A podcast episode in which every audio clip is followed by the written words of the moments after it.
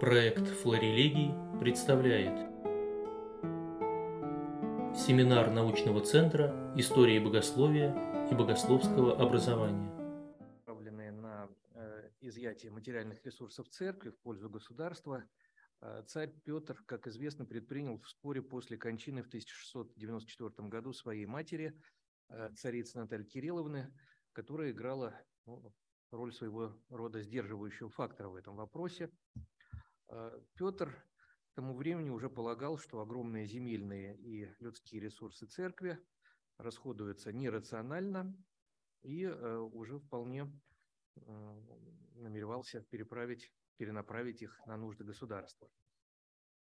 В 1696 году царь передает контроль за церковной собственностью и финансами приказу Большого дворца. С этого времени его указом воспрещается без нужды расходовать получаемые от владения церковными землями средства, строить ненужные, как считал царь, здания храмовые, прежде всего, ну и так далее. Расходы надлежало фиксировать в специальных учетных книгах и э, присылать оные для ревизии в Москву. Э, надо сказать, что патриарх Адриан и другие архиереи этому указу никак не воспротивились, хотя, конечно, встретили его с огорчением. А, последствия этих действий э, были негативными как для церкви, так и для государства. Ограничение притока новых средств в хорошо отлаженные а, монастырские хозяйства вскоре привело э, к их упадку закономерному и резкому сокращению доходов, что э, в том числе вот привело к сокращению поступления от церковных земель э, в казну.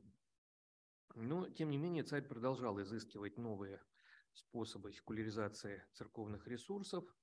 И э, вот начав строительство военного флота в Воронеже, Петр в 1698 году потребовал от церкви составить 19 кумпанств для сбора средств на строительство кораблей. Были учреждены два патриарших кумпанства и по одному от архиереев и крупнейших монастырей. Троиц-Сергиев монастырь должен был целых три кумпанства создать. При этом участие в строительстве флота не избавляло церковь от необходимости выплачивать царю э, экстраординарные э, суммы. В частности, вот строить Сергиева монастыря в продолжении 1697-700 годов э, было изъято в пользу казны 120 тысяч рублей. Продолжая политику своего отца Алексея Михайловича и брата Федора Алексеевича, которые начали отмену тарханных грамот, предоставлявших церкви налоговые льготы, а, царь Петр а, в октябре 1699 года подписал указ, которым было постановлено в печатном приказе со всех регистрируемых в нем актов взимать с духовенства такие же пошлины, как и со всех прочих. А, церковь также лишалась права беспошлинного винокурения, сбора торговых пошлин с ярмарок, э, ходивших на церковных землях, и иных э, привилегий. В 1700 году были окончательно отменены последние тарханы, и взимание пошлин стало совершаться равнообязательным для всех образом. Э, патриарх Адриан довольно робко попытался убедить царя отказаться от новой политики в отношении церкви, но фактически вот только единственная мера была им предпринята по его благословению к 1700 году был э, подготовлен сборник «Суд святительский», э, ставший ответом на э, создание Петром в феврале 1700 года комиссии в составе 48 человек для подготовки нового уложения, призванного унифицировать всех подданных российского государя, включая духовенство, и окончательно упразднить судебные и имущественные привилегии церкви.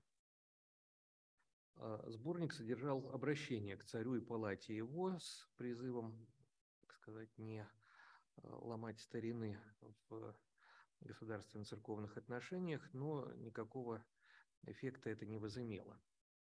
А, пользуясь болезненным состоянием патриарха Адриана, Петр решил поставить своих людей во главе приказов патриарших, которые ведали имущественными делами дворцового и казенного. В октябре 1699 года царь назначил дворцовый приказ дворецкого Матвея Баскакова, а затем заменил патриаршего казначея Андрея Владыкина Иваном Яковлевым.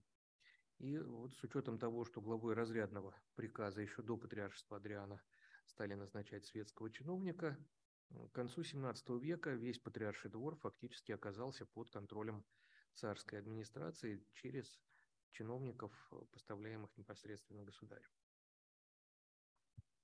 После кончины патриарха Адриана в ночь на 16 октября 1700 года прибыльщик небезызвестный Алексей Курбатов 25 октября писал Петру, который тогда находился под Нарвой при армии, следующее, цитирую, «О избрании же государь-патриарха мню достоит до времени обождати, да во всем всего сам твое самодержавие изволишь усмотрите».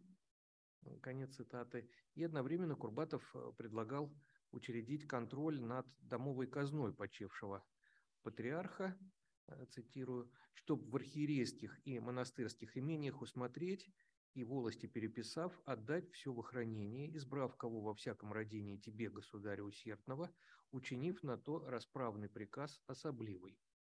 А истинный государь премного от того усмотрения собирайтесь и будет казна, которая ныне погибнет в прихотях владетелей. Конец цитаты. А тогда же место блюстителем патриаршего престола а, царь назначает рязанского митрополита, малоросса по происхождению Стефана Еворского. Никаких намеков на будущее упразднение патриаршества пока не просматривалось, и, судя по всему, таких планов на тот момент вообще не существовало. А царская администрация стремилась прежде всего к контролю за церковным имуществом и использованием поступающих в него доходов в интересах государства. А у Петра первоначально вообще не было, похоже, никаких планов радикальной реформы высшего церковного управления. А находившийся при армии царь не созывал церковный собор для выборов нового патриарха, прежде всего потому, что был занят военными делами, но в то же время хорошо понимал, что период межпатриаршества – это наиболее удобное время для реализации программы изъятия материальных ресурсов церкви, что для Петра тогда стояла на первом месте. Ну, кроме того, Петр, конечно, никак не мог определиться с кандидатурой будущего патриарха. С одной стороны, неприязнь к старомосковской церковной традиции не позволяла царю согласиться на избрание патриархом кого-либо из архиереев или коросов. Петр, похоже, не доверял даже тем из них, кто его поддерживал, таким как митрополит Казанский Тихон Воинов, новгородский владыка Иов, Холмогорский архиепископ Афанасий Любимов, можно назвать епископа Воронежского Митрофана, хотя Афанасий Митрофан вскоре скончались. Но Петр, очевидно, предпочел бы видеть на патриаршестве представителя малорусского духовенства, которое считал более образованным, более лояльным по отношению к проводимым им реформам и, главное, воспринявшим западную культурную и образовательную традицию. Судя по назначению Стефана Еворского местоблюстителем, Петр склонялся именно к его кандидатуре, но препятствием на пути к этому было очевидно негативное отношение великорусского духовенства к малороссам, как скомпрометированным латинским влиянием, и поставление Стефана на патриаршество сразу после кончины Адриана, как опасался Петр, могло привести к серьезному конфликту с иерархией, но поскольку приоритетной задачей для царя было использование церковной собственности в интересах государства, то он предпочел не обострять до крайности отношения с епископатом и просто повременить с избранием патриарха, одновременно реализуя программу ограничения прав церкви и изъятия ее имущества. Это подтверждает и изданный 16 декабря 1700 года указ о назначении Стефана Еворского патриаршем местоблюстителем, который одновременно содержал ряд требований относительно организации высшего управления и суда в русской церкви, а, объявлял об упразднении патриаршего разряда и передаче патриаршего духовного приказа в ведение Стефана Еворского. А, при этом полномочия местоблюстителя в качестве главы церковного управления были значительно сужены в сравнении с теми, которыми обладали прежде патриархи. А 24 января 1701 года последовал новый царский указ, которым восстанавливался монастырский приказ. С учреждением монастырского приказа патриарши местоблюстители и другие иерархи в еще большей степени ограничивались в судебных и имущественных правах. Вопрос церковного суда а, также были скорректированы царским указом от 7 ноября 1701 года. Согласно ему, клирики и монахи в случае челобития а, мирян на них должны были отвечать перед патриаршим судным приказом, но свидетельские показания давать в гражданском суде, московском судном приказе. При этом свои челобитные на мирян клирики должны были направлять в гражданские суды. Ну, основным а, направлением деятельности монастырского приказа, разумеется, стало взятие церковных земель под жесткий контроль государства и использование получаемых с них доходов на нужды светской власти. А, это, конечно, вызвало недовольство ряда архиереев, некоторые даже отважились высказать свой протест вслух, в частности, митрополит Нижегородский Исаия выразил несогласие, но тут же был в 1708 году сведен с кафедры и сослан Кирилл Белозерский монастырь. Вот, так что э, у других охота э, выступать против быстро отпала.